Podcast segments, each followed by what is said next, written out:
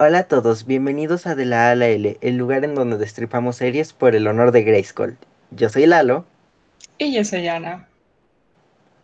Bueno, creo que es más que obvio que hoy vamos a hablar de Shira y las princesas del poder. Eh, pero antes de empezar, querías decir algo, ¿no? Sí.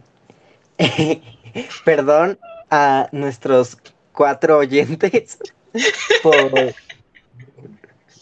por no haber hecho la despedida en el capítulo pasado. Pero la verdad es que estábamos muy emocionados, muy in mood. Creo que es el capítulo que más hemos disfrutado grabar. No es que no disfrutemos grabar los otros, aclaro. Ajá. Y, y pues nada. Y pues, pues eso. O sea, ya sé que para ustedes no tiene cero, cero, relevancia, pero para mí la tiene, para Ana la tiene, y pues supongo que para Redsco tiene más relevancia que Haida, que el que yo no haya hecho, haya hecho la despedida. Ay, por Dios. Eh, en realidad tenemos que confesar que fue la primera vez que el hombre del arma, que siempre nos apunta cuando grabamos, se relajó un poco, así que ya ven, no podemos grabar si no nos están apuntando con un arma. Si no, nos norteamos. Olvidamos nuestras obligaciones. ok, eso fuera del camino. Podemos empezar con el resumen. Bueno, a ver. El resumen de Shira. Bueno, Shira es creo que de las series más largas que hemos hablado. Tiene cinco temporadas. Eso es bastante compromiso para nosotros, creo yo. Qué bueno. En realidad, técnicamente tiene cuatro hay que ser sinceros, la 2 y la 3 son básicamente una temporada. Pues a ver, no me recuerdo el número de capítulos, así que no voy a decir nada, pero yo seguiré pensando que tiene 5. Simplemente. Entonces, ¿cómo resumir Shira? A ver, es la historia de una chica que recibe superpoderes y pelea contra el mal. No, bueno. O sea, si se dijera que es una pelea de una chica contra un régimen fascista, pues sería resumir toda mi adolescencia. Lo siento. Eh, existe, todos este... los libros que leí en esa época tratan de lo mismo. A ver, existe esta, eh, este planeta en donde pues hay como una, una lucha, ¿no? Entre la Horda, que es el lugar en donde vive Chirra, y, y, la rebelión de las princesas, que pues nada, son como que sus villanas o así. Pero luego, en cuanto ella tiene tres minutos de libertad y se da cuenta que todo este tiempo se ha tragado propaganda de un lugar que casualmente se llama Zona del Terror, lo cual me hace decir, ¿cómo no te diste cuenta antes? Dice, no, pues ya me voy con las princesas. Y pues qué bueno que se fue porque casualmente hay una profecía sobre ella que se convierte en Chirra, ¿no? Porque ella no se llama Chirra, se llama Adora. Y pues nada, empuña la espada y se convierte en básicamente lo que es el avatar de este universo. Seamos sinceros, es el avatar. ok, ok, es verdad. Pero bueno, antes de seguir entrando en detalles, que ya vamos a hacerlo, eh, hay que responder la pregunta de siempre. ¿Cómo encontramos esta serie? Ah, sí. Eh, ay, yo, voy, yo me voy a extender con eso, así que solo para recordar, esto tiene spoilers. Todo lo que les dije no es spoiler, es plot twist del primer episodio, así que no me jodan. Eh, adiós. Chao, chao, chao. Vayan a verla. Vayan a verla. Y regresen, por favor, regresen. Por fin. bueno, eh, comienza tú. Bueno, a ver, es que no quería decir lo típico de scrolleando por Netflix, es verdad, fue así, pero voy a agregarle qué fue lo que me enganchó, porque pues aquí tengo esos problemas de infancia, ¿no? Esos traumas de la infancia, que no son traumas malos, mire, pero bueno. Eh, el sueño de siempre ser una Wings, aquí influyó mucho. O sea, fue tan fuerte que al ver que esta chica se transformaba, ya sabes, con esto bonito así de una espada ahora, pero pues es lo mismo, dije, esta es mi serie, me la quiero ver, porque, a ver, fui muy consciente, esta creo que fue la primera serie para niños que vi en Netflix, con que fuera animada y demás. Creo que es la primera. Aunque Netflix tiene una clasificación muy rara porque a veces muchos animes son para niños y yo diría que muchos animes no lo son, pero bueno. El punto es que, ajá, que esa fue como de esas primeras series que vi, que me inició en este mundo de Netflix infantil, podría decirse. Eh, pues sí, amé la serie completamente.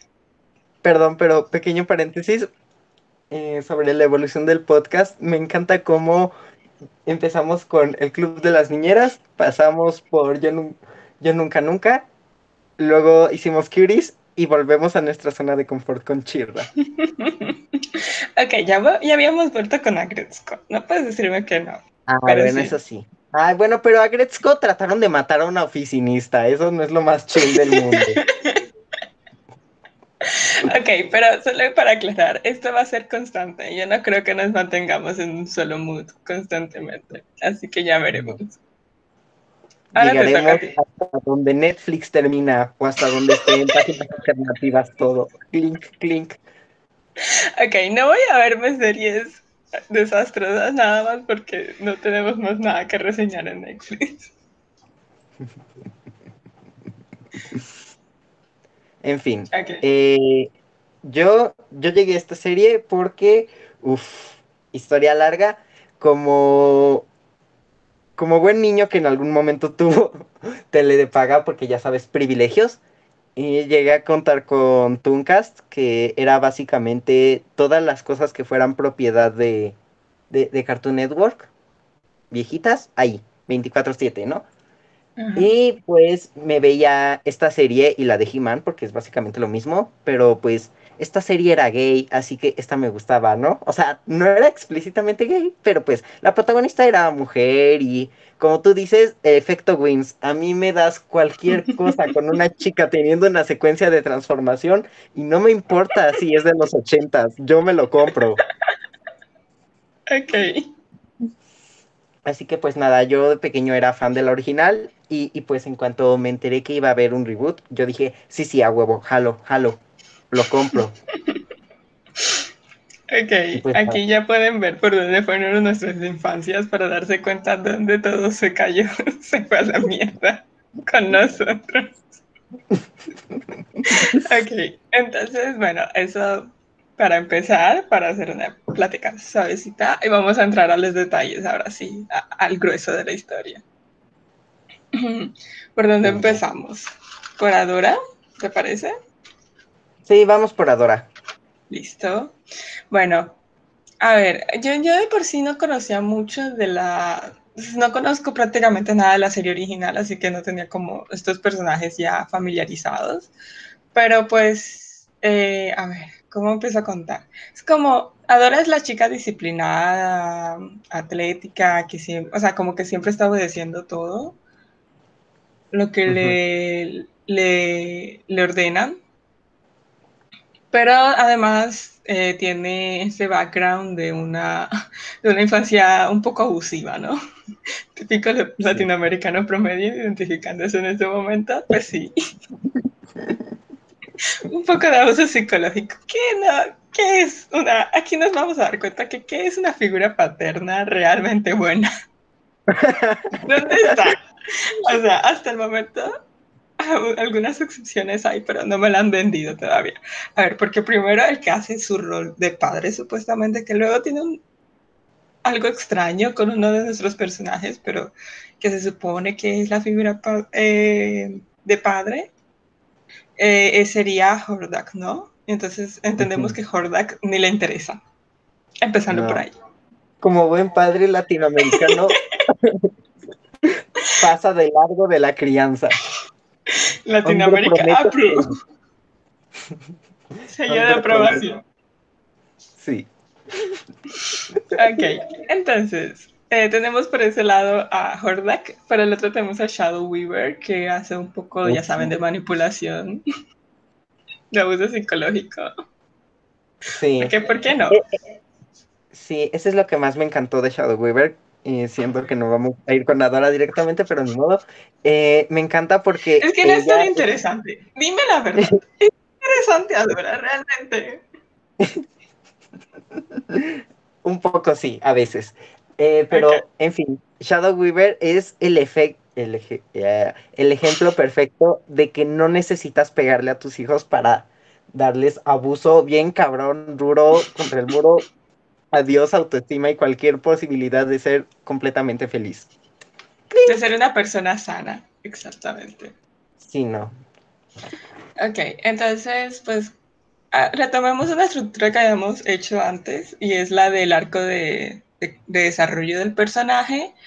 Aunque a veces me confunde porque no estoy del todo segura si ella tuvo tal cual un desarrollo de personaje en muchos momentos de la serie, pero bueno. Entonces, a ver, este ya voy a, sacar un chiste de, de una vez de la manga y es que esta serie está llena de ese meme de somos los malos constantemente, constantemente. Es que literal pasa de un bando al otro y siempre se está preguntando, ah, es que soy la mala de esta historia. Es que, no sé, a mí me gusta el personaje de, de Adora porque si bien sí, o sea, el personaje se anda regresando constantemente en su desarrollo de personaje, es realista, ¿no? Porque a la woman la, la criaron para ser la responsable, ¿no? Desde, desde Catra ya era la responsable del mundo. Y conforme se, eh, se fueron dando cuenta que pues la neta está bien chingona y que te sirve tener a una woman que no se cuestiona que vive en un lugar llamado la zona del terror, pues, pues le dieron más responsabilidades, más todo y pues se convirtió, o sea, pues sí se, se, se vendió y se puso la camiseta del, de la horda completamente. Y, y pues era obvio o era de esperarse en una persona normal que si tienes esta idea de aferrarte a una causa, en cuanto se le dio el papel de no, es que ahora eres Shira y tienes que comportarte como tal, pues ella luego luego dijo, no, yo Shira, eh, salvo al mundo, debo de ser la mejor, eh, tu holograma mágico, dime cómo ser la mejor Shira, ajá. O sea, sí es un constante de, pero ya habías aprendido a no confiar ciegamente, pero pues sí, o sea, no sé, supongo que no hubiera sido realista que de un momento para otro ella hubiera aprendido la lección. Igual y tiene algo de ese personaje de telenovela que siempre sufre, siempre sufre y siempre sufre y no para de sufrir y te quedas como, pero es que usted no aprende, ¿verdad? Sí, eh, eh, eso es lo más triste, que literalmente en cada temporada le dan más información o le dan algo que le jode la vida. Sí. O sea, primero O pues... sea, otra forma de poner su vida en riesgo. A ver, constantemente. Ujú. Ay, cuan- cuando Shadow Weaver le, le reveló que ella ni siquiera era de esta dimensión, que la raptaron a través de un portal mágico y, y- y se va bien emputada con Lighthope.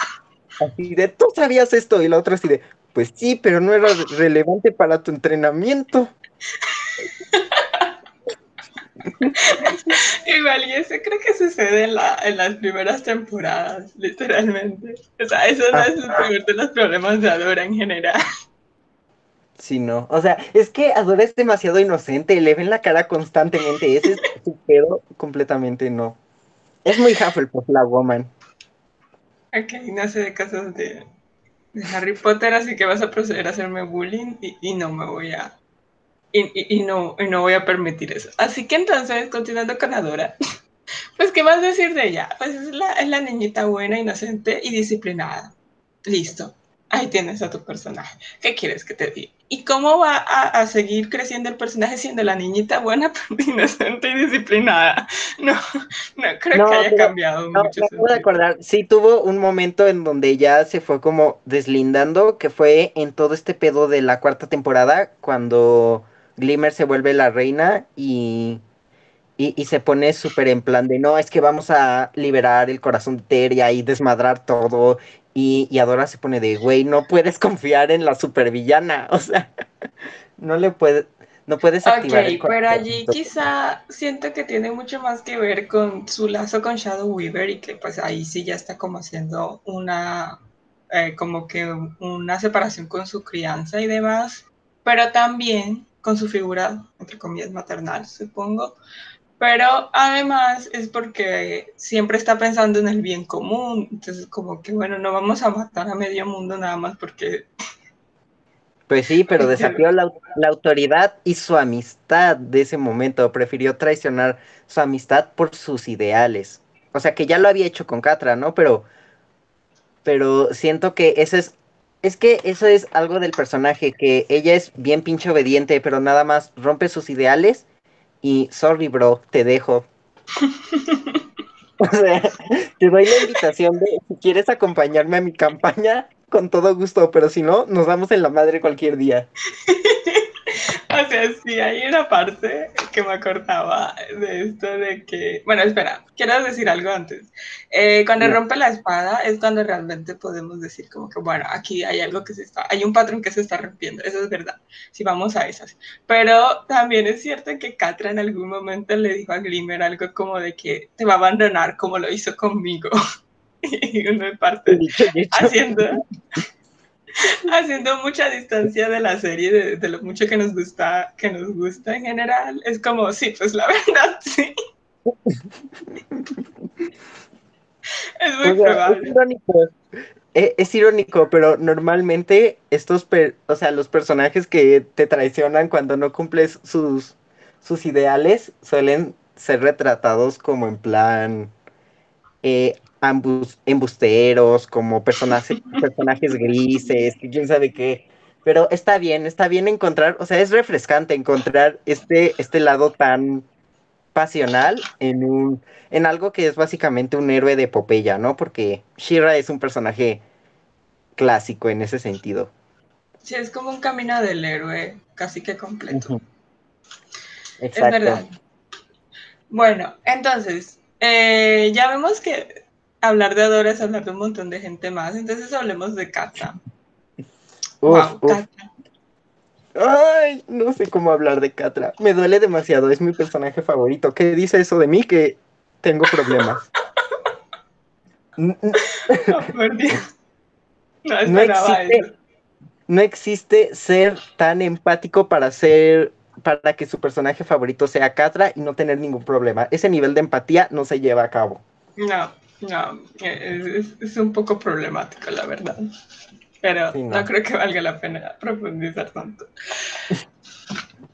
ok, entonces, vamos con Catra.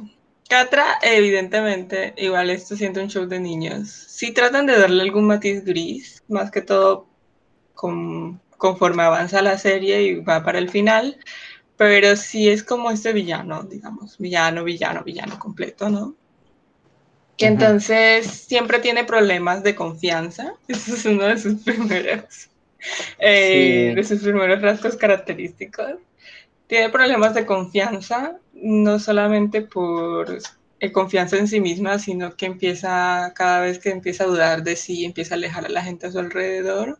Quizá en parte nos está, sucedería un poco que sea tu personaje favorito como con otras series, te reflejas un tantito, es posible, e igual creo que es el personaje más relacionable, por así decirlo.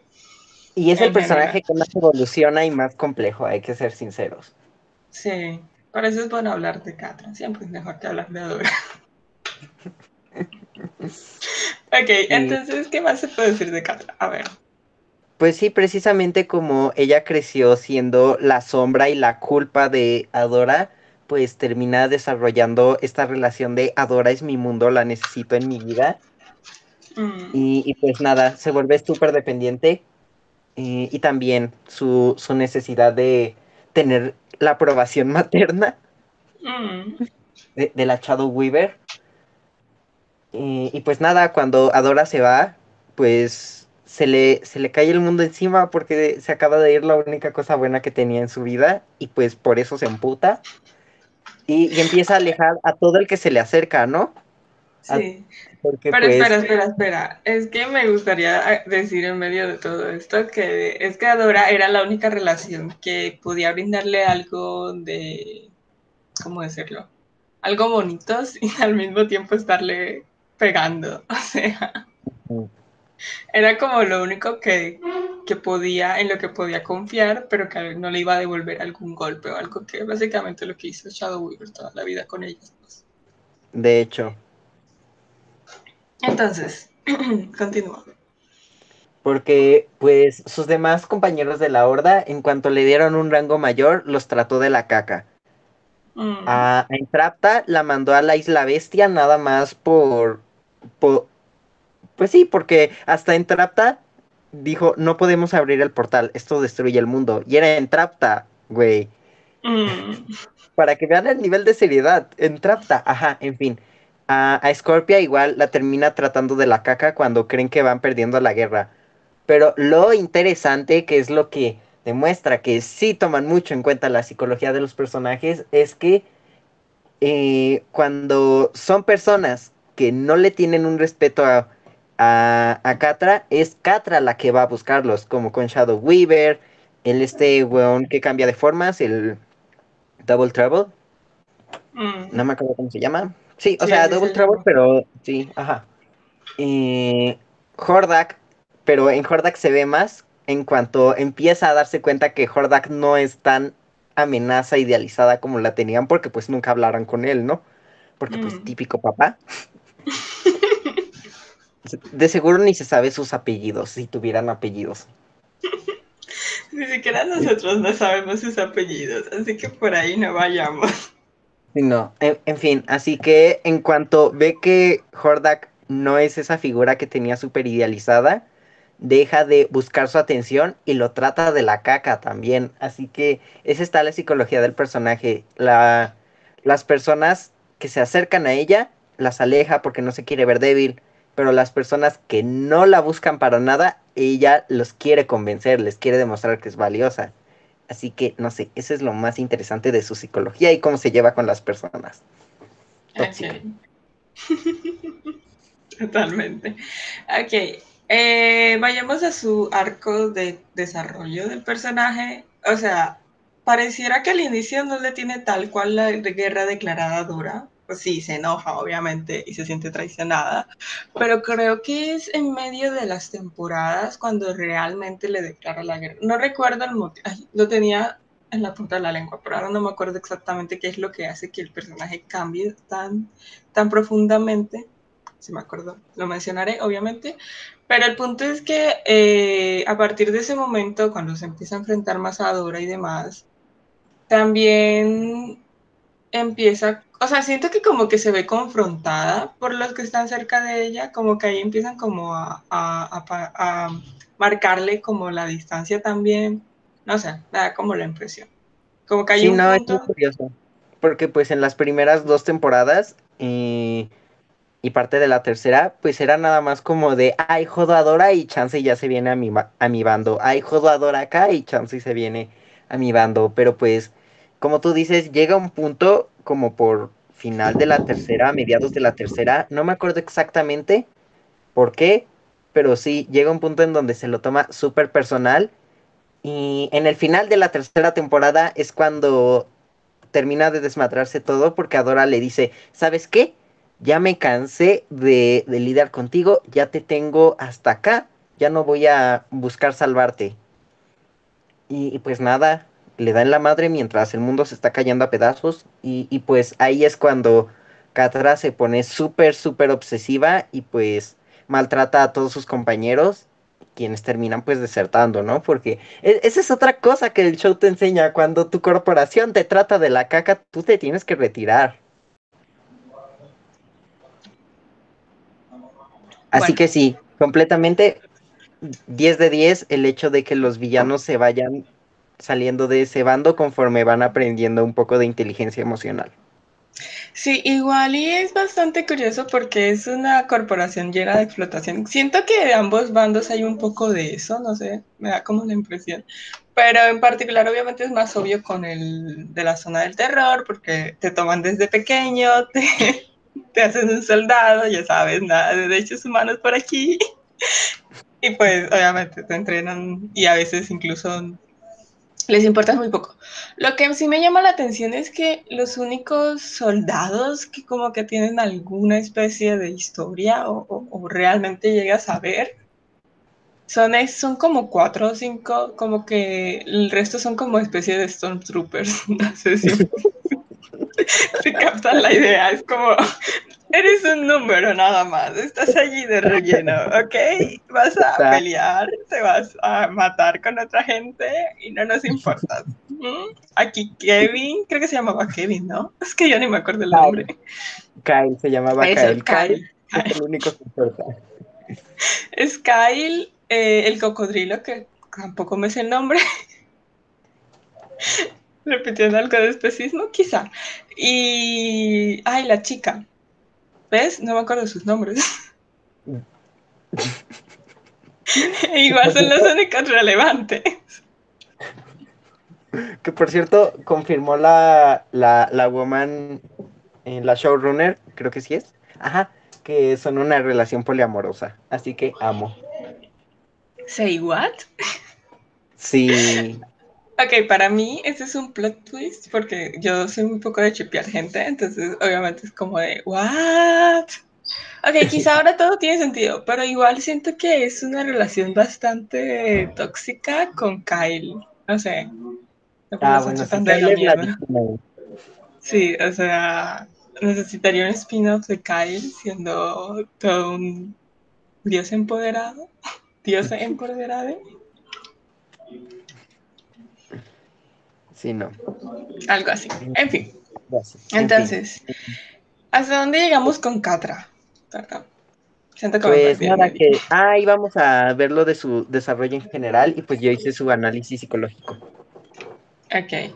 Eh, sí, igual al final, hay que mencionar el final, obviamente, que es cuando ya por fin enfrenta sus sentimientos hacia Dora, que tengo que decir la verdad. Yo sé, yo sé que algunos me van a matar y todo, pero a mí en algún punto sí me pareció como que necesitaba más.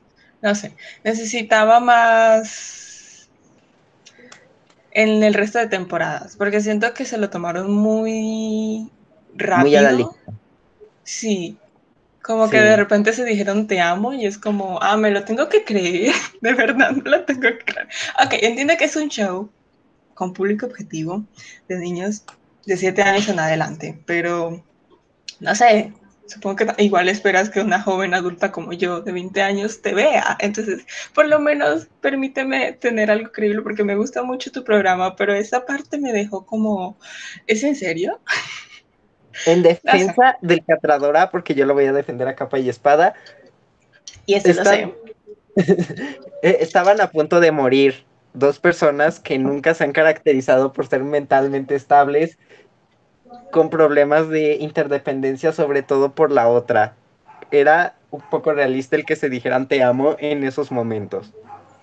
Pero aún así, entiendo que que, no, que necesitábamos más evolución en, eh, en Catra, porque literalmente la habían salvado tipo en el episodio 4 y en el episodio 5 eh, Bow y Glimmer ya estaban así de, ay, tus orejitas, ay, estornudas bien cagado. Un poco así, es, cierto. Igual, sé, e, es que te lo digo en serio. O sea, aquí no voy a poner mis críticas comunes sobre cómo en medio de un desastre, en medio de, todo un problema gigante, los protagonistas heterosexuales se van y se besan apasionadamente a punto de caerse. Por ejemplo, en esas películas de desastres, a punto de caerse el edificio donde están y ser salvados a último momento. Está bien, no voy a poner mis críticas de eso aquí pero de todas formas, es como que, bueno, quizá algo más me habría servido, algo más. Un poco más de evolución. Sí. No me molesta igual. pues sí, catradora por life. Así, así. Uh, ¿Quién vamos, Bow o Glimmer? Creo que Glimmer. Glimmer, uff, e, este es el otro personaje que tuvo más evolución. O sea, siento que el orden está así. Catra, Glimmer, Adora. ok, ok. Creo que me apego a ese orden. Sí, no. Cuarto lugar, Scorpia y quinto lugar, cualquiera que no sea Bow, seamos sinceros. ya hablaremos de vos. Dejémoslo tranquilo por el momento. Sigamos con Glimmer. La Glimmer. También súper relatable su personaje. Sí, con todo este tema de la mamá que tiene estándares, bueno, más que estándares altos, que sí los tiene, eh, es la mamá que es súper sobreprotectora. Y creo que en parte empiezan a, llegarme todos los mommy issues con eso. de la nada. Qué cosas, ¿no? Pero el punto es que sí, como que la pone, si la pudiera meter, no sé, en alguna especie de huevo para que no saliera de allí, lo haría, evidentemente. Y a todas esas, entonces ella es la hija rebelde, que eso sí ya es como donde yo me, me salgo un poco de, de, ese personaje, pero sí, es la hija rebelde que va y quiere tener acción. Dijiste hija rebelde y me la imaginé, o sea, tus escenas de acción con Linkin Park de fondo.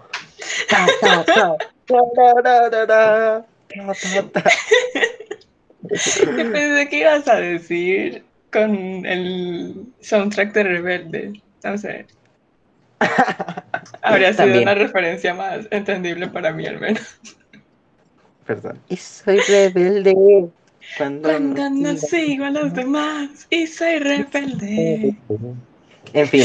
que por pues sí, perdón, tengo que hacer un paréntesis para decir que la siguiente frase de esa letra es un asco.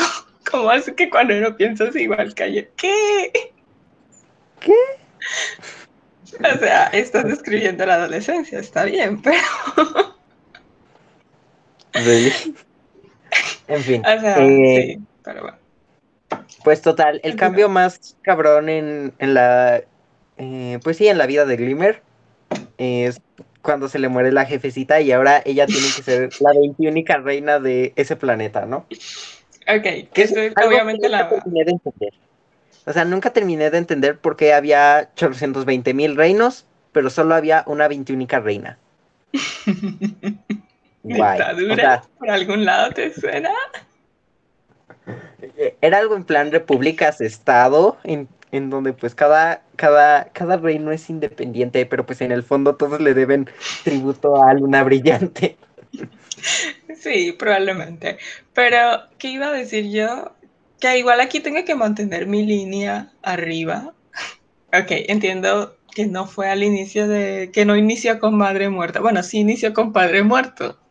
Ahí lo tienes.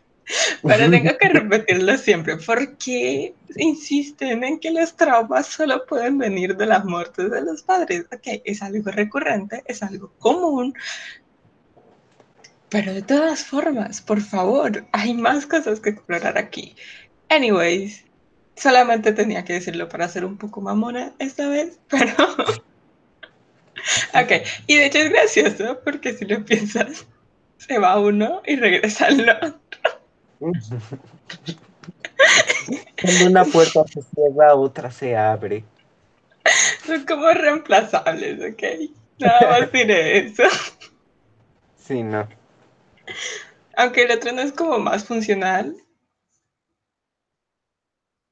Pero bueno, ¿qué se puede decir? Sí, no, total.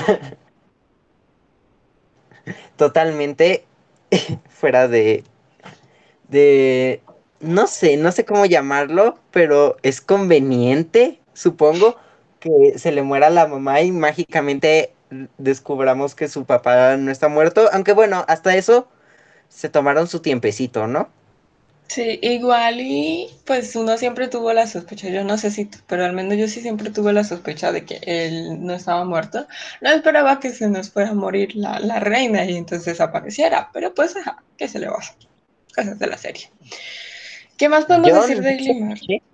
Perdón, es que yo no sospeché hasta el capítulo del portal, ¿no? Porque ves que ahí se meten como una eh, especie de realidad mágica, idílica para todos eh, en donde el weón está vivo, ¿no?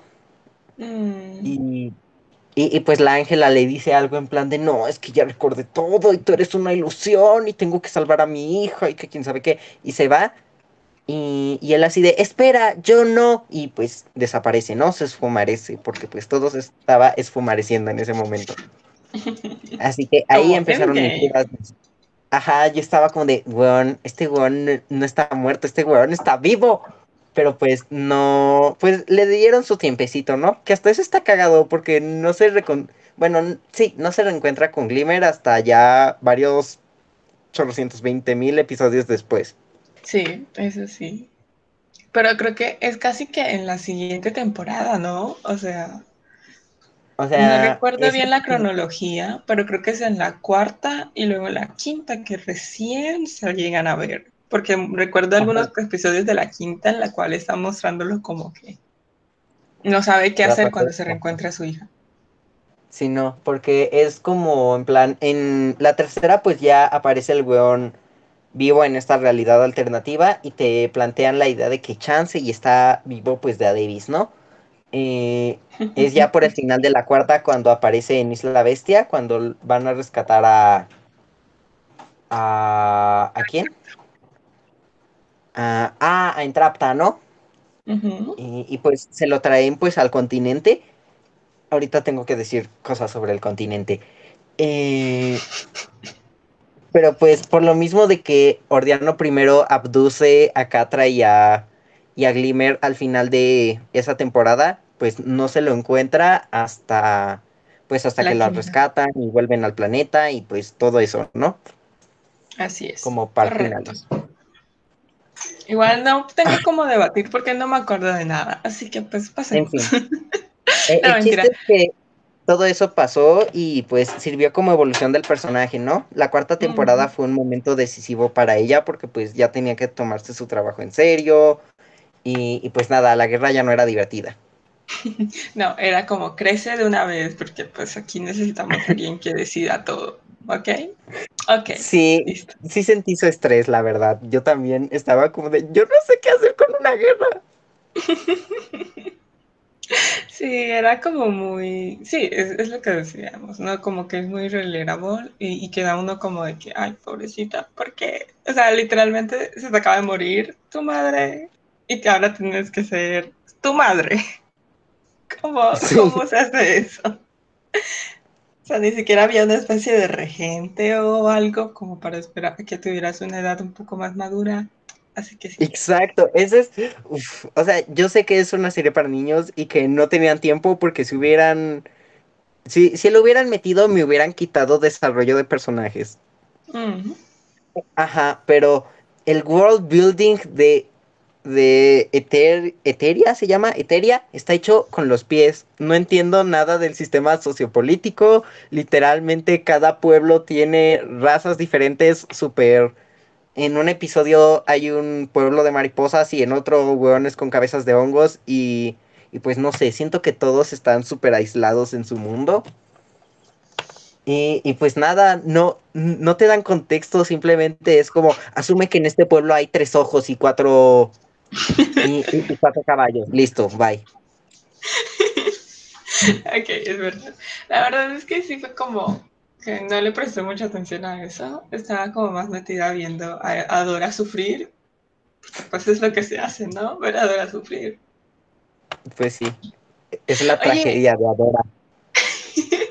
Ahora que lo pienso, ¿deberíamos hablar de Shira como un personaje aparte? ¿Debería Shira sí. existir aparte de Adora? Es que no siento que, que, que Shira exista como personaje, pero sí siento que deberíamos de hablar del concepto de Shira. Sí, yo creo que sí. Pero le dedicaremos tiempo luego.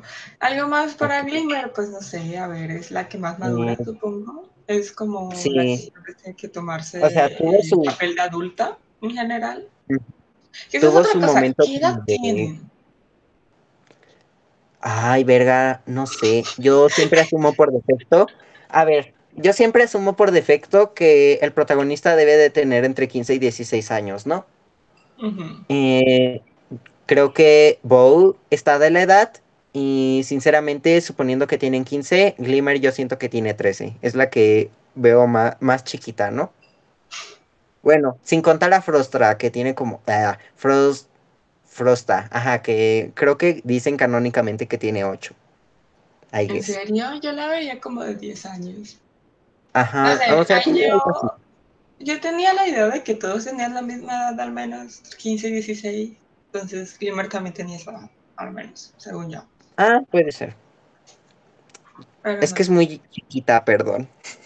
Le hago bullying, supongo. Sí, me doy cuenta, pobrecita.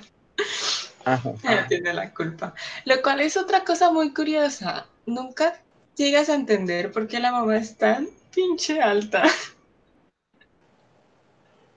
Y ella es tan chiquitica. O sea, se supone que es bastante pequeña en edad en comparación, pero igualmente te quedas como que se supone que va a llegar a crecer. ¿En qué etapa de la vida está?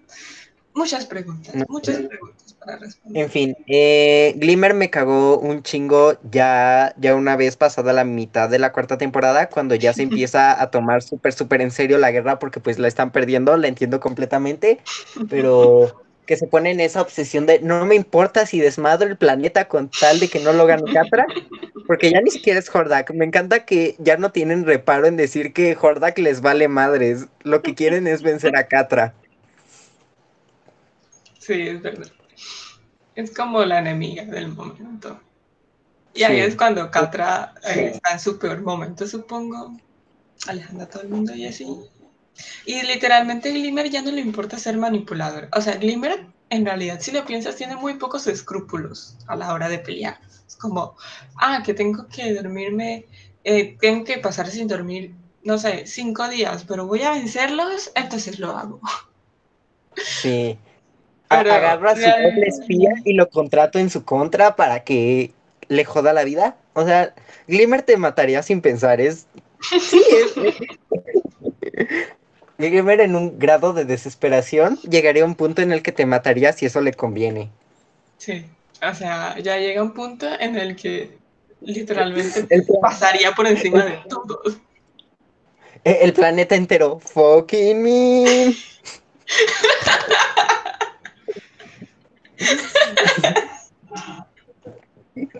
Es que sí, llegó un punto en donde le valió caca las consecuencias que podría tener con tal de ganarle a Catra.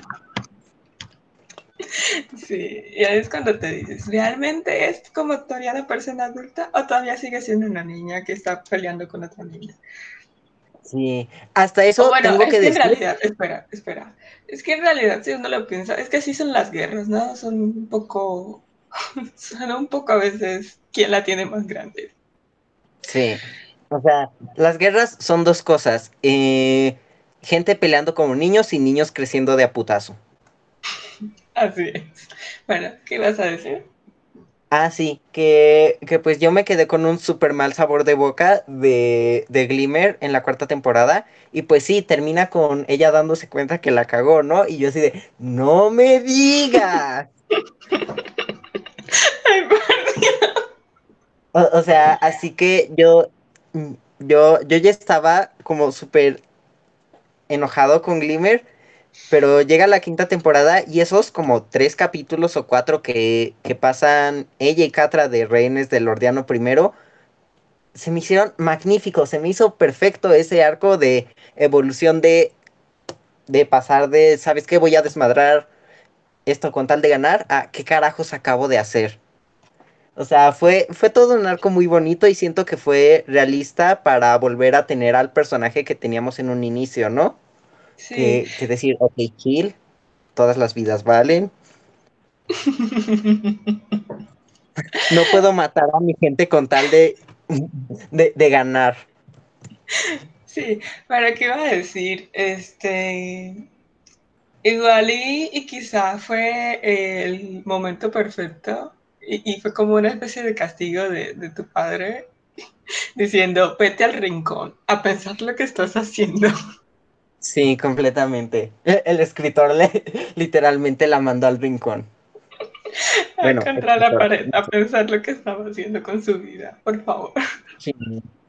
Sí, y el hecho de que agarrara esta pseudo amistad con Catra, porque pues es literalmente la única persona que conoce en una nave desconocida de enemigos, también me gustó. Ahí sí se me hizo realista que, que Glimmer confiara pues en, en Catra, ¿no? Pero pues en general todos aceptaron a Catra súper rápido, lo cual fue lo que pues no era realista, ¿no? Pero pues en fin. Sí, Eh, pues nada, es una temporada de ¿cuántos minutos? A ver, Eh, Perdón, ¿que ¿de cuántos minutos, de cuántos capítulos fue esta quinta temporada en realidad? Si lo pensamos. Ay, verga, creo que tiene como 15 capítulos en general la, la chirra. A ver, déjame me meto al Netflix. Ok. Bueno, mientras averiguas, tengo que decir que en realidad hay unos, eh, eh, hay unos escenarios donde Kata, Katra, perdón, Katra y Glimmer se enfrentan que son realmente interesantes, cómo se confrontan como enemigas, entre comillas, pero se dan cuenta que son bastante parecidas en cierto punto. Sí, Es como que te quedas. Esos momentos, incluso a veces sentía mucho más energía del ship.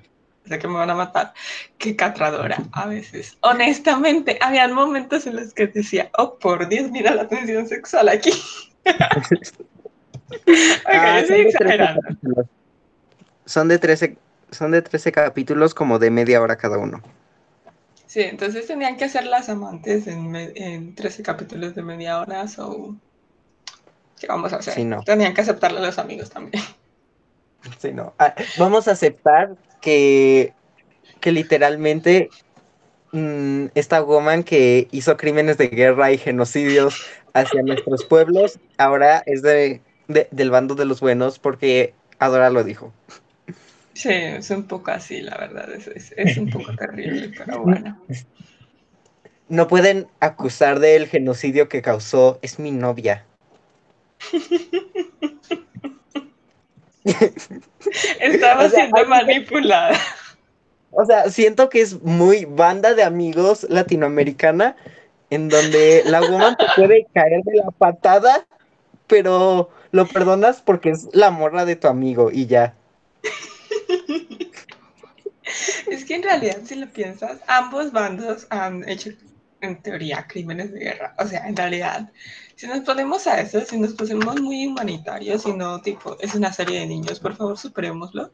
eh, hay que pensar en que los de la zona del terror, pues también eran humanos, ¿no? Se supone. So- Formas de vida, supongo. Quiero creer que los Stormtroopers tenían sentimientos.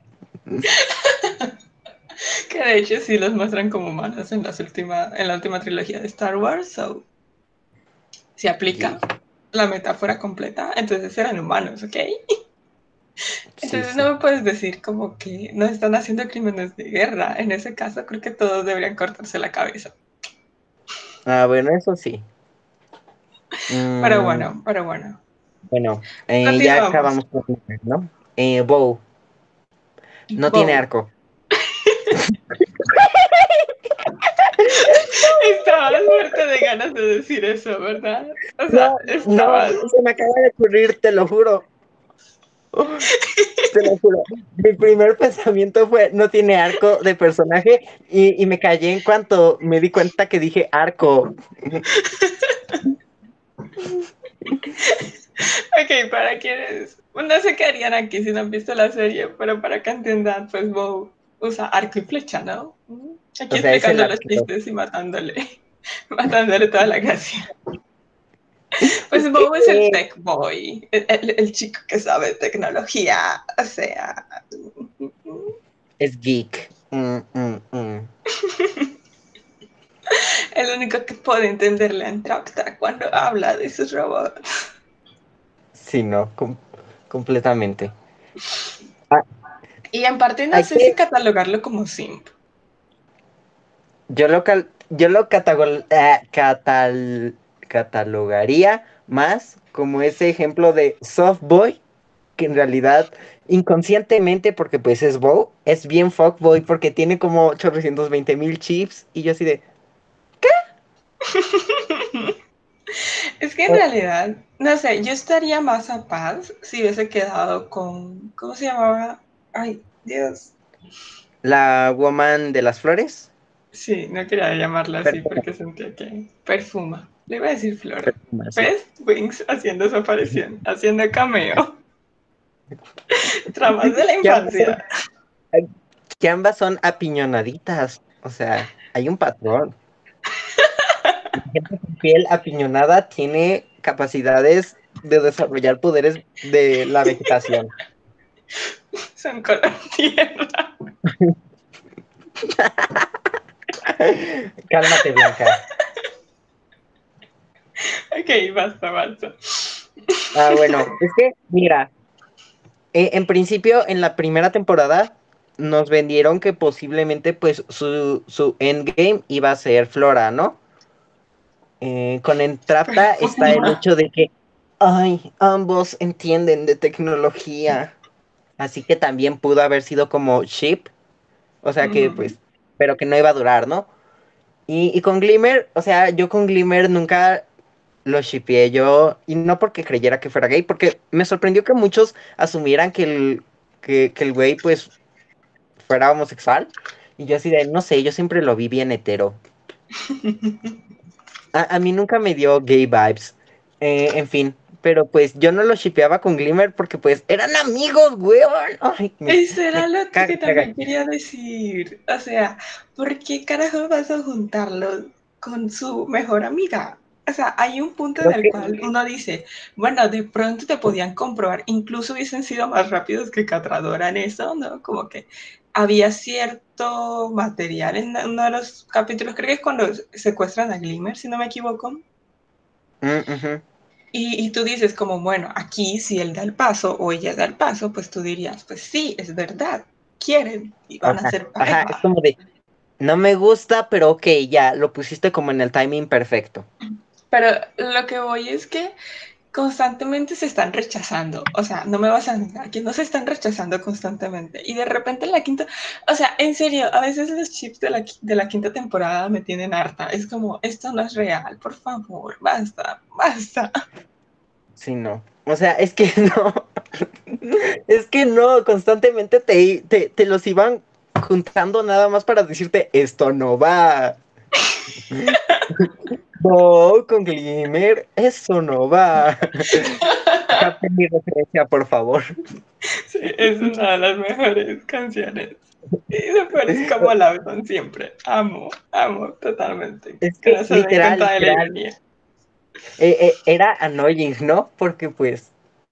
No, yo lo veía con Perfuma o en todo caso con Entrapta, así mal le iba, porque pues, no sé, siento que hubiera estado en una relación de abuso con Entrapta.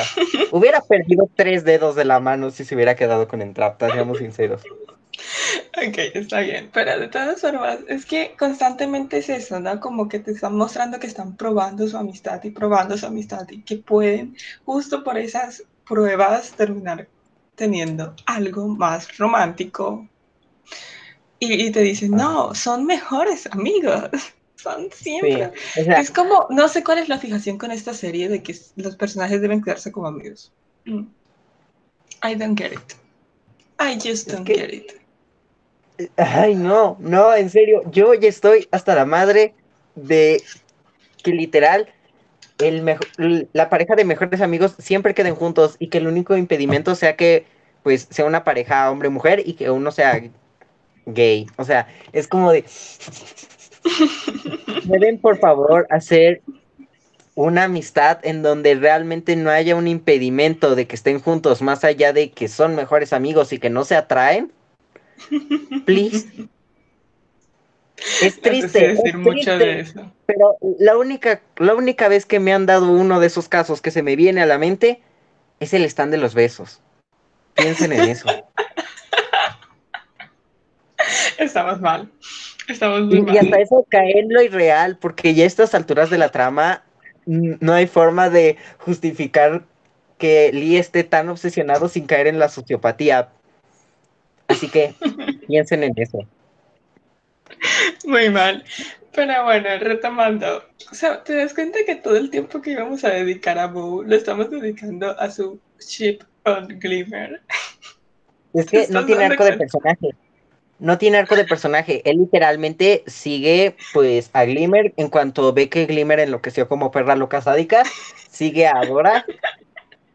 Eh, luego en la quinta temporada, quién sabe por qué, eh, decidieron que Bow estuviera emputado con Glimmer por querer explotar el, el- el planeta, por querer dinamitar su, su nación. Cuando, cuando la que tenía el pedo era Dora.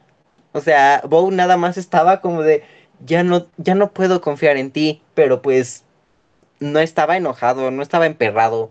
la que estaba emperrada y súper de me arde me arde la queca de que seas así, es Adora. Eh, eh, ella, eran ellas dos las que se querían dar en la madre. No sé por qué decidieron para la quinta, cuando se reencontraron, que ella estuviera como de, ay, hola Glimmer, hola Dora, qué bueno que nos, salva que nos salvaste, pero como que el Bow está medio enojado. Ah, sí, no sé por qué, si la emputada era yo, pero sí, está enojado. Y ya. Y lo peor es que ni siquiera hacen algo con eso, literal, es cuestión de un episodio y pum, confianza sí, reparada. de nuevo es lo mismo, ¿no? Como que él tiene estos enfados secundarios, como que son subtramas básicamente a veces. Es, la trama secundaria de los episodios, literal. Eso es todo lo que hace, es la trama secundaria de un episodio que ya no tiene trama. Es como de, como de, ay, como que nos falta tiempo en pantalla. Uh, ¿qué, ¿qué, otra historia podemos desarrollar? Relleno. Relleno. Y te presentamos el personaje de relleno. Sí, no, Bow se enojó. Literalmente. Ah, ¿Qué otro aporte tiene? Ah, tiene de aporte a sus papás gays que nunca, nunca creí que los íbamos a volver a ver después de, de, de este episodio. Que pues amé ese episodio, sinceramente, amé ese episodio, pero pues no, no creí que los fuéramos a ver y esa es la única cosa buena que le voy a echar a Bow, que sí se me hizo realista, y que se preocupara por sus papás. Porque a estas alturas del partido no lo hubiera juzgado por olvidar a sus papás. Yo también los olvidé completamente. Lo relevantes que son para la trama. sí, no. Pero, pero ¿cómo se dice? Pero los recordaron y les dieron un papel en, en la trama, chiquito, pero pero chido, ¿no? Porque los hubieran Mira, podido aquí te damos un par de líneas. es que literal lo eh, pudieron haberse ahorrado eh, el pedo de buscar a los papás de Bow y decir, no, es que Shadow Weaver tenía la información, ¿no? Que era todo el pedo del corazón de, mm. de, de Teria, de No hubiese sido tan bonito el arco de redención de Shadow Weaver, porque, o sea, siento que sí fue muy bonito. No sé si eso, dice mucho de mí. Ay, no sé. Yo siento empatizar que con empatizar con personajes abusivos de nuevo. No lo sé si eso dice mucho de mí, pero creo que me gustó toda esta parte cuando estaba hablándole a la tía de Glimmer y diciéndole, hay que liberar la magia. Pero bueno, me estoy yendo por las ramas. Quería últimamente decir eh, de Bow que... lo último. Sí, básicamente que pues él crece un poquito. poquito. Quiero darle algo positivo. Le estás apaleando literalmente. Le estás apedreando. Entonces voy a, curarle alguna de tus heridas. No lo odio, me cae bien. Aquí no toleramos sims. Ok, no. No, o sea, eso era como lo bueno que yo le vi, ¿no? Que que prefirieron darle un poco más de realismo al hecho de que era el único que seguía teniendo papás mundis normales. Y dijeron, pues güey, obviamente se va a preocupar por los papás. O sea, pudieron haberse ido por una ruta más fácil, con menos relleno. Pero pues este relleno fue un relleno realista para el personaje, así que eso fue lo que me gustó. Está bien, está bien. Ahora, sí, mi comentario final. Es que Bow tiene como esto de desarrollar la tecnología, ir aprendiendo cosas aparte de lo que hacen las, las otras protagonistas, que son obviamente Adora y Glimmer, las que ocupan la pantalla mayoritariamente, y es como que de cierta forma también es, sí, eso, eso evidentemente hace que no tenga tanta acción, pero es como el que ellas van y se enfrentan a todo y, están allí eh, luchando con todo el mundo, sacando la espada al primer momento, como él no tiene habilidades en general, se pone a pensar un poco más las cosas. Hay que darle eso. No es muy, muy importante en general, pero pues hay que darle. Sí, no, o sea, al final es el weón que termina estando en medio de Adora y Glimmer, porque si bien no fue hasta la cuarta temporada que hubo como que pedos bien raros entre ellas dos, eh, pues sí tenían personalidades diferentes y pues él, él es el que lograba conciliar todo, ¿no?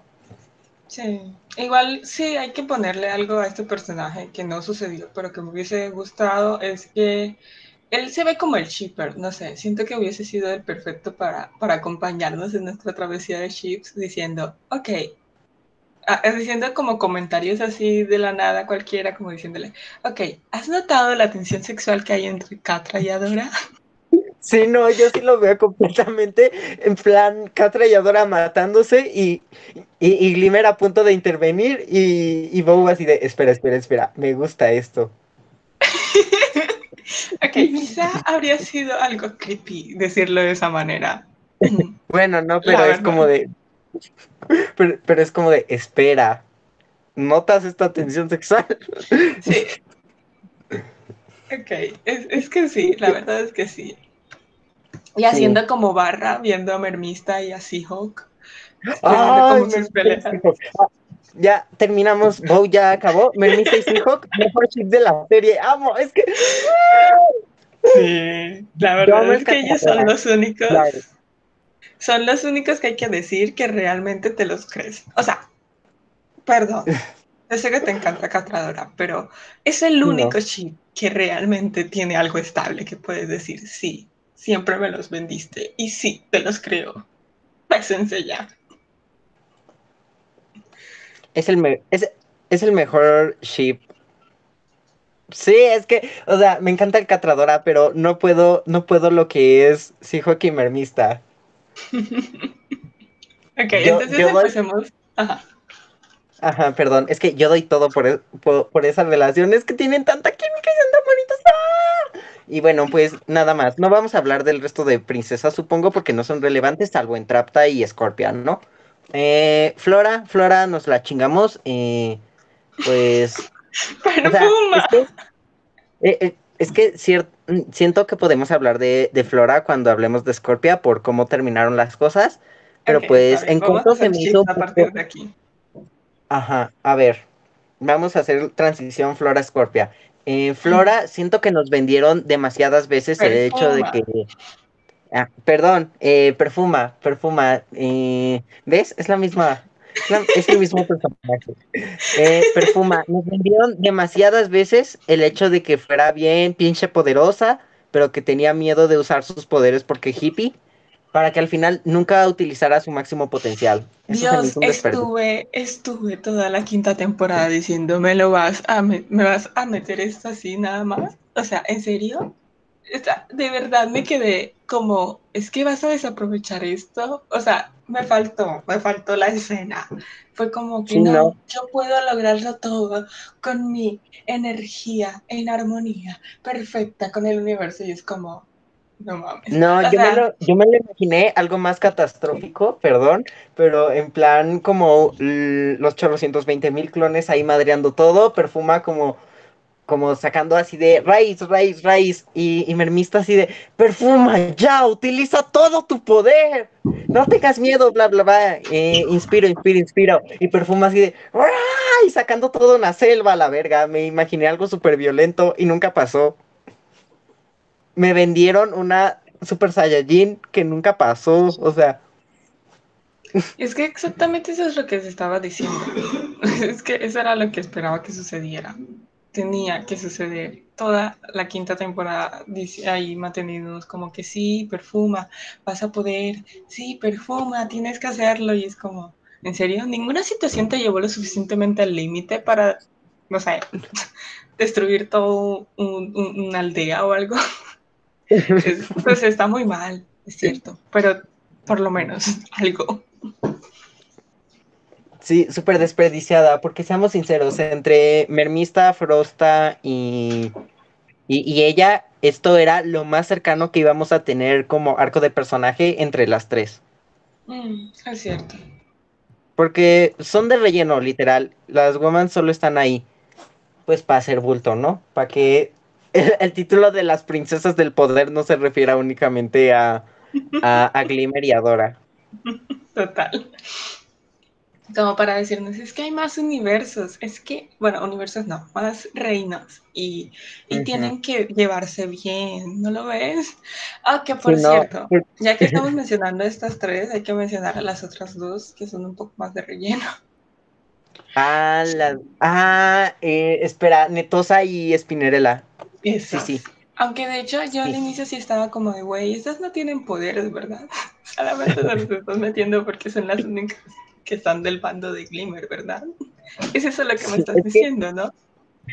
Que de hecho sí tenían poderes bien pinches cool, ¿no? Porque Netosa pues creaba sus telarañas de neón y la Spinerella hacía pues sus weas, ¿cómo se llaman estos? Tornados, ajá.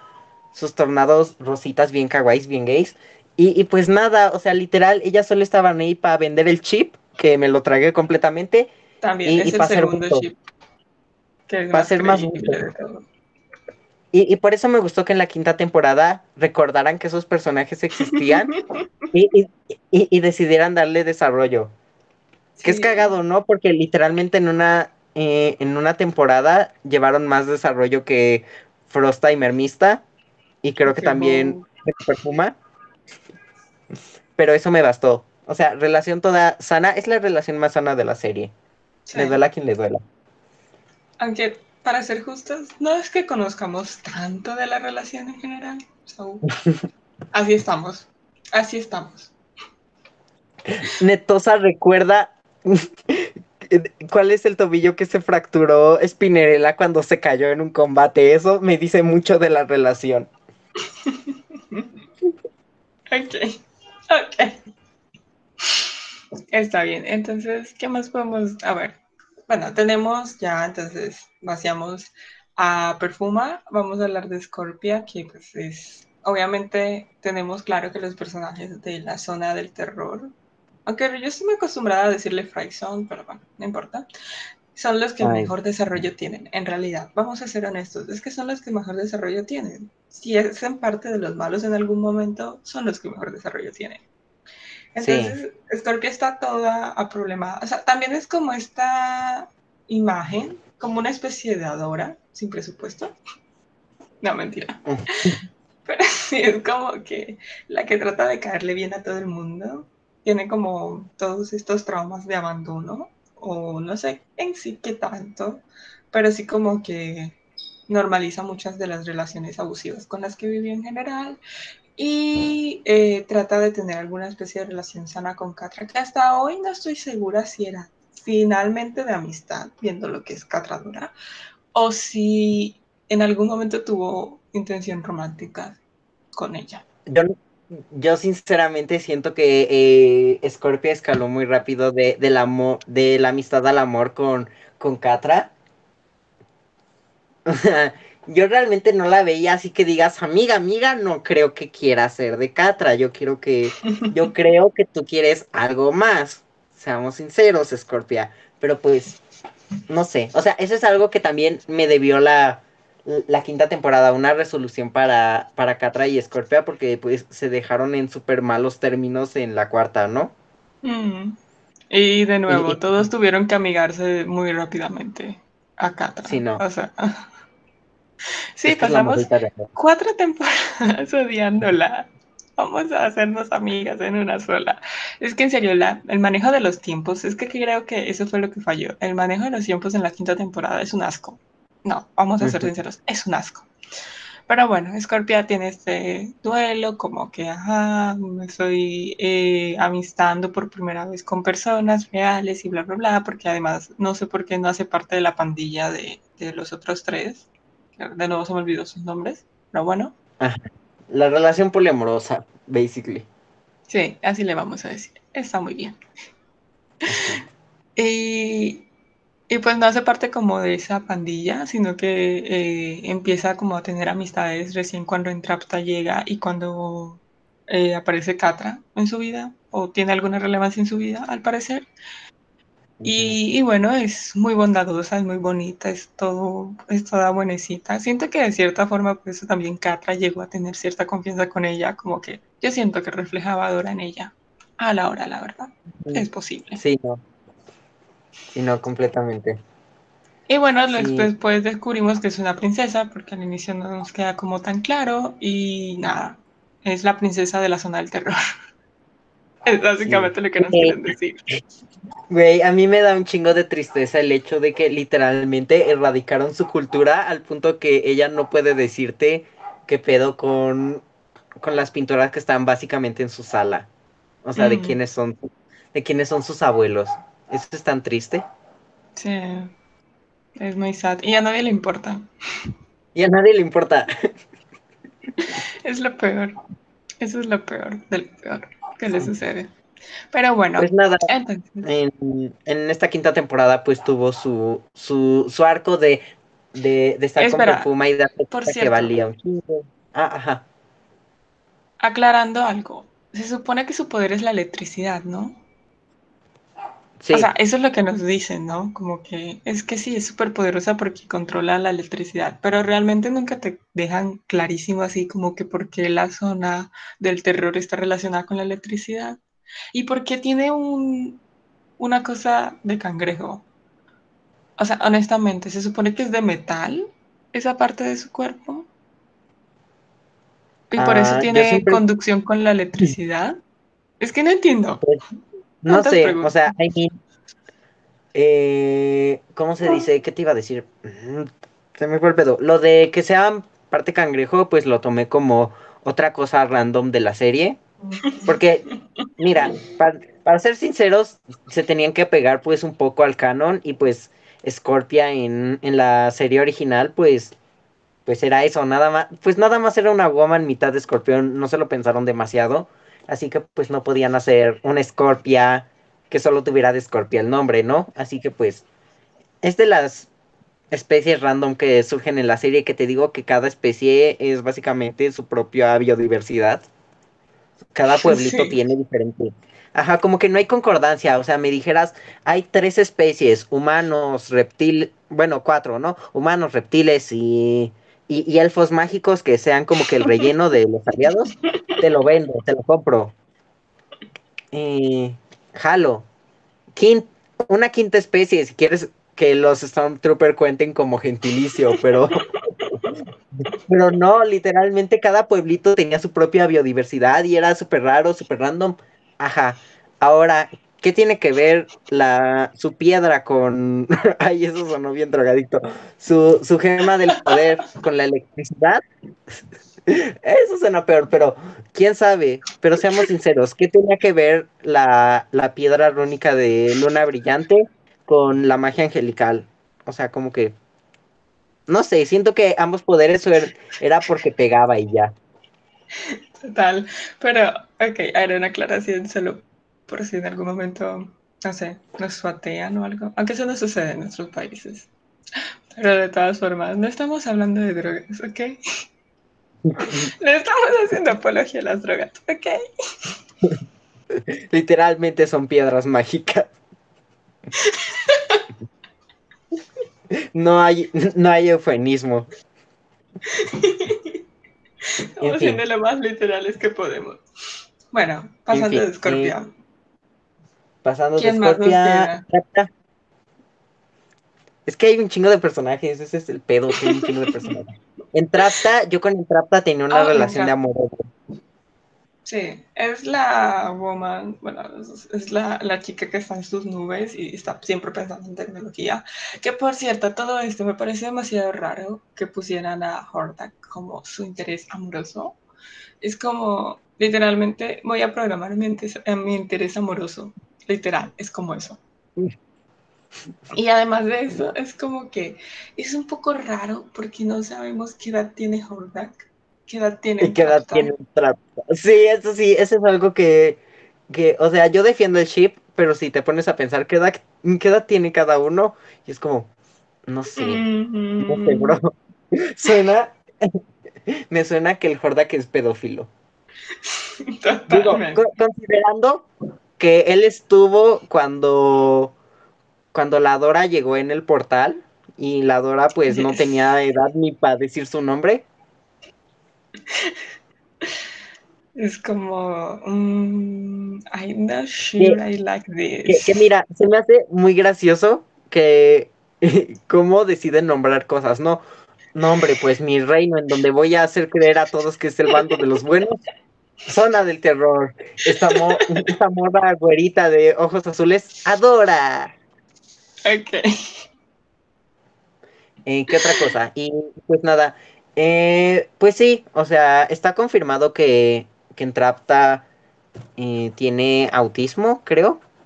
Mm, Sí, ok. autismo.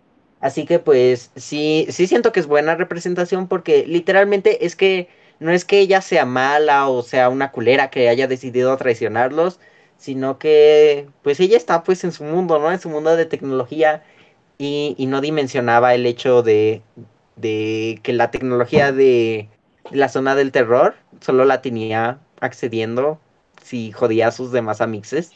Y de hecho, pues, si lo piensas, sí tiene un desarrollo de personaje. Pero antes quiero decir que en Trapta me parece como el personaje gris, el más gris de toda la serie. Literalmente. Creo que ese es su color. Pero bueno, volviendo. que sí tiene desarrollo de personaje. Espera. Eh, tiene desarrollo de personaje porque si te das cuenta llega un punto en el cual sí se empieza a cuestionar para qué sirve la tecnología y a quién está sirviendo con ella. Y cuando empieza a hacer eso, empieza a decir como que, bueno, a ver, no quiero destruir el planeta, primero, porque pues me mataría y no podría seguir investigando. Podríamos ponerlo así y decir que todavía ha crecido. Pero hay otro punto, eh, sobre todo creo que es de la quinta temporada, donde dice, a ver, estoy pensando un plan que pueda protegernos a todos, pero que a la vez pueda salvarnos. Entonces como que sí empieza a darse cuenta de que hay algo un poco más allá de, de sus máquinas, ¿no?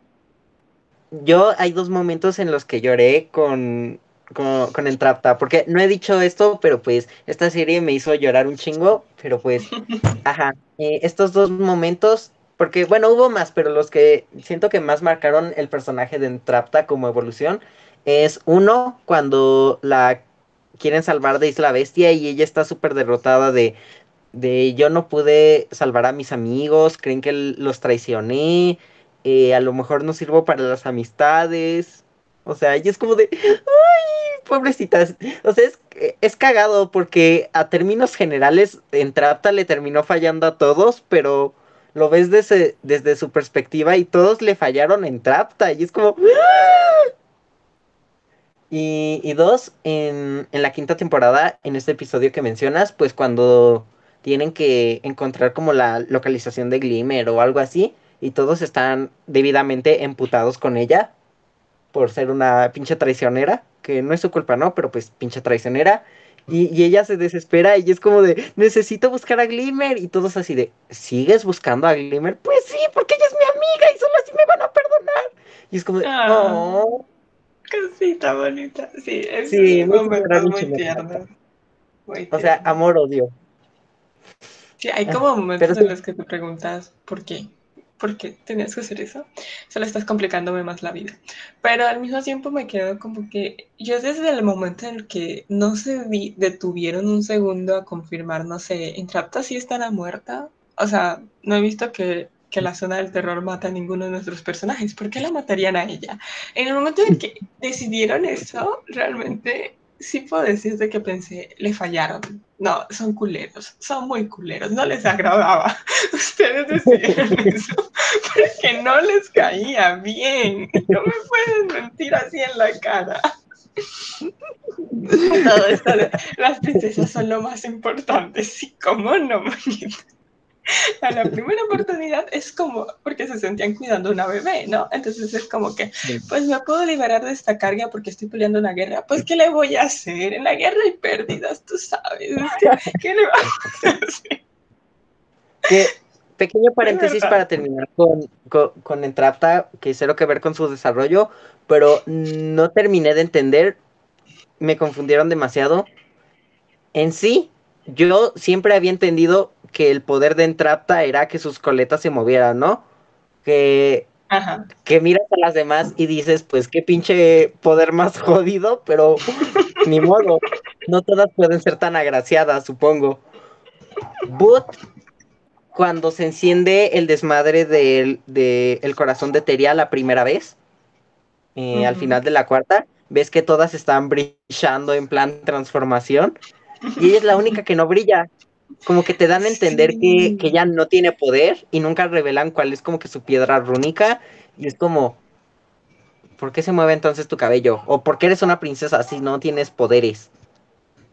O sea, no sé si es una forma de decir, es que las princesas no solamente lo son, sino que si son muy habilidosas en algo ya te ganas el, el plus de princesa, pero de todas formas es como que no sé, o será una especie de títulos nobiliarios en el cual uno dice como que, bueno, tu familia viene de una, de un pues, de un legado de princesas, entonces ya lo conseguiste.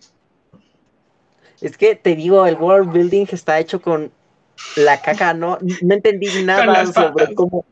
Sí, no, no entendí nada sobre cómo funcionaba el sistema socioeconómico de ese mundo. Ok. Entonces, bueno, creo que ya abordamos todos, todos los personajes, ¿no? Creo que ya estamos a paz con, con eso. Creo que esta podríamos hacer una segunda parte, pero pues sí. ok. Sí, estamos alargando demasiado este podcast, así que creo que sí va a haber una segunda parte, eh, pero pues se hablará después. Sí, no, o sea, ya explotamos 820 mil personajes y no llevamos ni, la mitad, así que no sé, creo que lo vamos a tener que dejar por aquí, señores, porque tampoco es tenerlos aquí todo el día. No creo que quieran escucharnos hablar de Chirra todo el día. Podríamos hacer un, un, live de ocho horas si quieren, pero no lo vamos a hacer porque es inhumano con nosotros mismos, así que no, lo sentimos. Estamos listos para eso. Pero sí, realmente pues podríamos seguir hablando de Shira y tener mucho más que decir, porque hay tantos momentos, porque son cinco temporadas, recordemos esto. Yo sé que estoy diciendo eso mucho y muchos dirán, no duran tanto, como Lalo me ha dicho varias veces, pero de verdad hay demasiado material aquí demasiado. Sí, sí podemos. Y eso que ni siquiera por lo mismo de que, uno, no soy el mayor conocedor de la historia de, de Chirra, y dos, Ana no vio la serie original, pero podríamos hablar un buen tan solo del hecho de comparar pues Chirra original y Chirra remake. Eh, pero bueno, lo vamos a tener que dejar para episodios en el futuro. Creo que... lo único que diríamos si comparáramos en este momento estando tan preparada, tan poco preparados sería es que ellas estaban sexualizadas y estas no tanto. Exacto. Y esto es más gay, de alguna forma. Lograron volver más gay esta serie. en fin. Pero bueno. El, arco iris en, la portada no te dijo nada. Exactamente. No te dijo eh, nada, en fin. Eh, pues nada, algún día vamos a retomar a los personajes, a analizar. Creo que este podría ser Chirra el podcast. Eh, en fin. por nuestra parte, eso sería todo. Gracias por acompañarnos de la A la L con Ana. Espera, espera, espera. Es muy pronto. Al menos digamos un título honesto. Dos ah, bueno, sí. Eh, opinión de la serie rápido también. Eh, ¿cuál comentario de cierre, por favor. Eh, mi opinión de la serie es muy buena. Realmente, repito lo mismo que con el Club de las Niñeras. Es un material infantil que realmente hubiese valido la pena tener más pronto en mi vida. No, no llegó, pero bueno. Y en general, pues es muy disfrutable, no importa que tengas, no importa lo que, lo que quieras poner de impedimento o de excusa. Es una serie muy chévere. Tiene muy mal el, departamento de chips. Hay, hay, cosas que arreglar. Siempre se pueden arreglar cosas por parte de un multi-shipper y una shipper que no es tan shipper. Eh, pero bueno, en general es disfrutable, me entretuve, tuvo momentos muy emotivos y, sí, me, me, compró, me vendió. O sea, transformación, me estás diciendo que sostiene una espada y se transforma en una, en una gigante de dos metros, te lo compro te lo compro. O sea, es, es una morra que tiene una secuencia de transformación. Ya, ya te quiero. Pero sí, eh, acuerdo con Ana completamente. A mí me encantó esta serie demasiado. Yo le tenía no bajas expectativas, pero no creí que me fuera a, encantar tanto. Sobre todo porque pues la original depende demasiado del hecho de es que es la hermana gemela de He-Man. Y pues aquí no iba a haber He-Man. Ya hablaremos de eso algún día. Eh, y pues nada, me, sorprendió. Y, pues puede mejorar completamente. Podría mejorar en, en shapes y timing. Pero pues, ni modo, ninguna serie es perfecta. Si la viese, ah, no la estaríamos hablando aquí.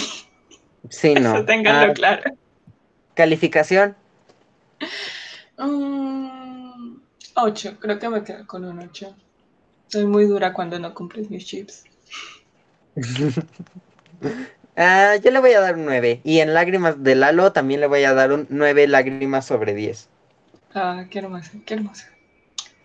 Precioso. Claro, claro. claro. ¿Algo más que decir? Pues creo que no. El título honesto. Oh my god. Eh, Ah. Ay Dios, es que siento que hemos quemado mucho lo de la toxicidad. Vamos a ser más originales. Nos van a decir que no somos creativos. Las. Lesbian Avengers.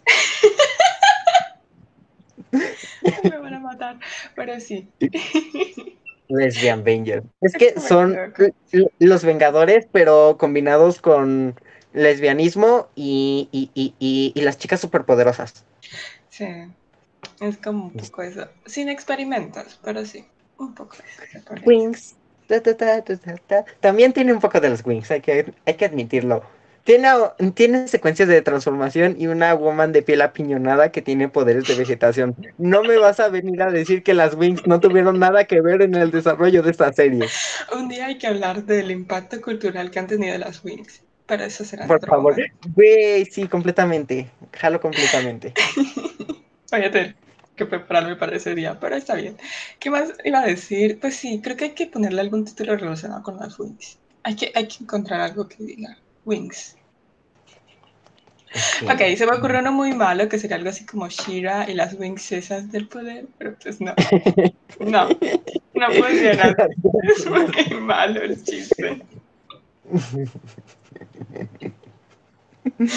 Ay, Dios.